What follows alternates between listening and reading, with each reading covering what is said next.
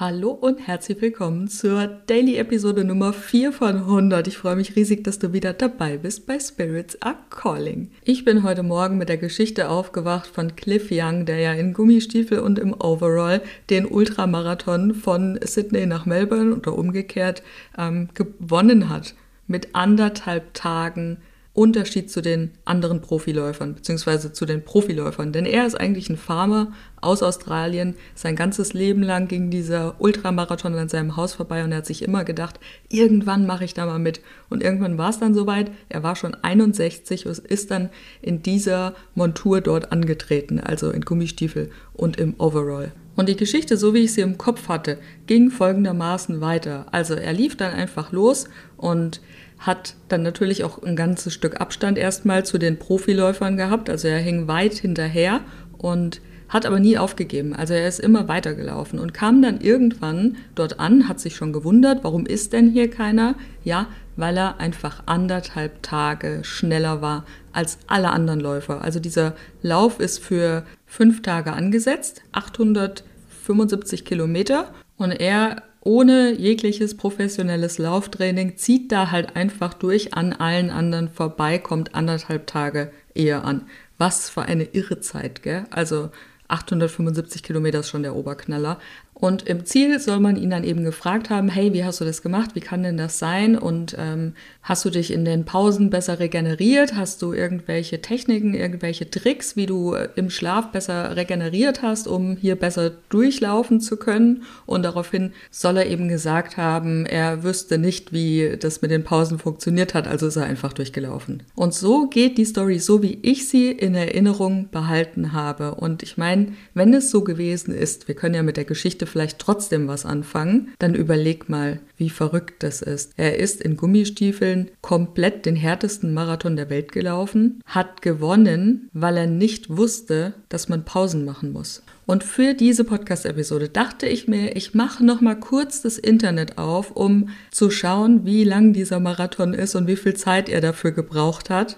Und stelle fest, die Story, die die ganze Zeit in meinem Kopf gespeichert war, die stimmt so gar nicht.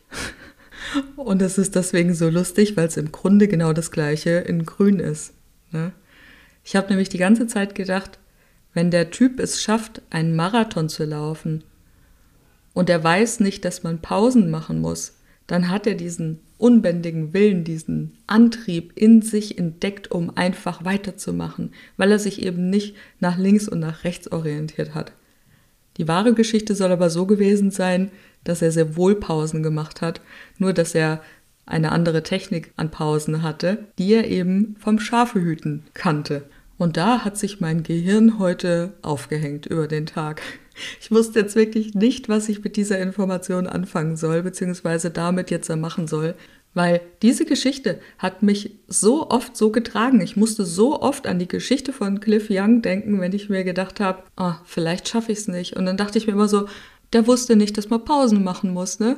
Und da stelle ich fest, die Geschichte ist gar nicht wahr, so wie ich sie in Erinnerung habe. Aber das ist das perfekte Sinnbild dafür, dass das, was wir denken über unsere Erfolge, über unsere Resultate, entscheidet. Egal, ob die Geschichte jetzt so wahr ist, wie ich sie dir erzählt habe, oder ob die andere Geschichte wahr ist, die natürlich auch eine mega Erfolgsstory ist. Aber genau das ist es, das, was wir in unserem Kopf glauben zu sein, das, was wir glauben erreichen zu können, das ist das, was unsere Realität im Endeffekt formt. Und vielleicht gehört es zu den wichtigsten Erkenntnissen, die wir überhaupt in unserem Leben haben können, dass wir mit unserer inneren Einstellung, was ja nichts anderes als das Zusammenspiel von Gedanken, Gefühlen und Handlungen ist, unsere Realität verändern können. Und jetzt überleg dir mal, was bedeutet denn das für das Leben? Stell dir mal vor,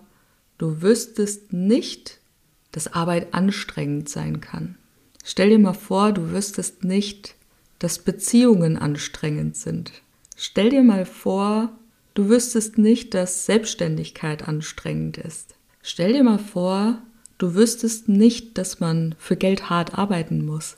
Und stell dir mal vor, du wüsstest nicht, dass sich zuerst um sich zu kümmern Egoismus bedeutet. Stell dir das nur mal vor. Was wäre dann möglich?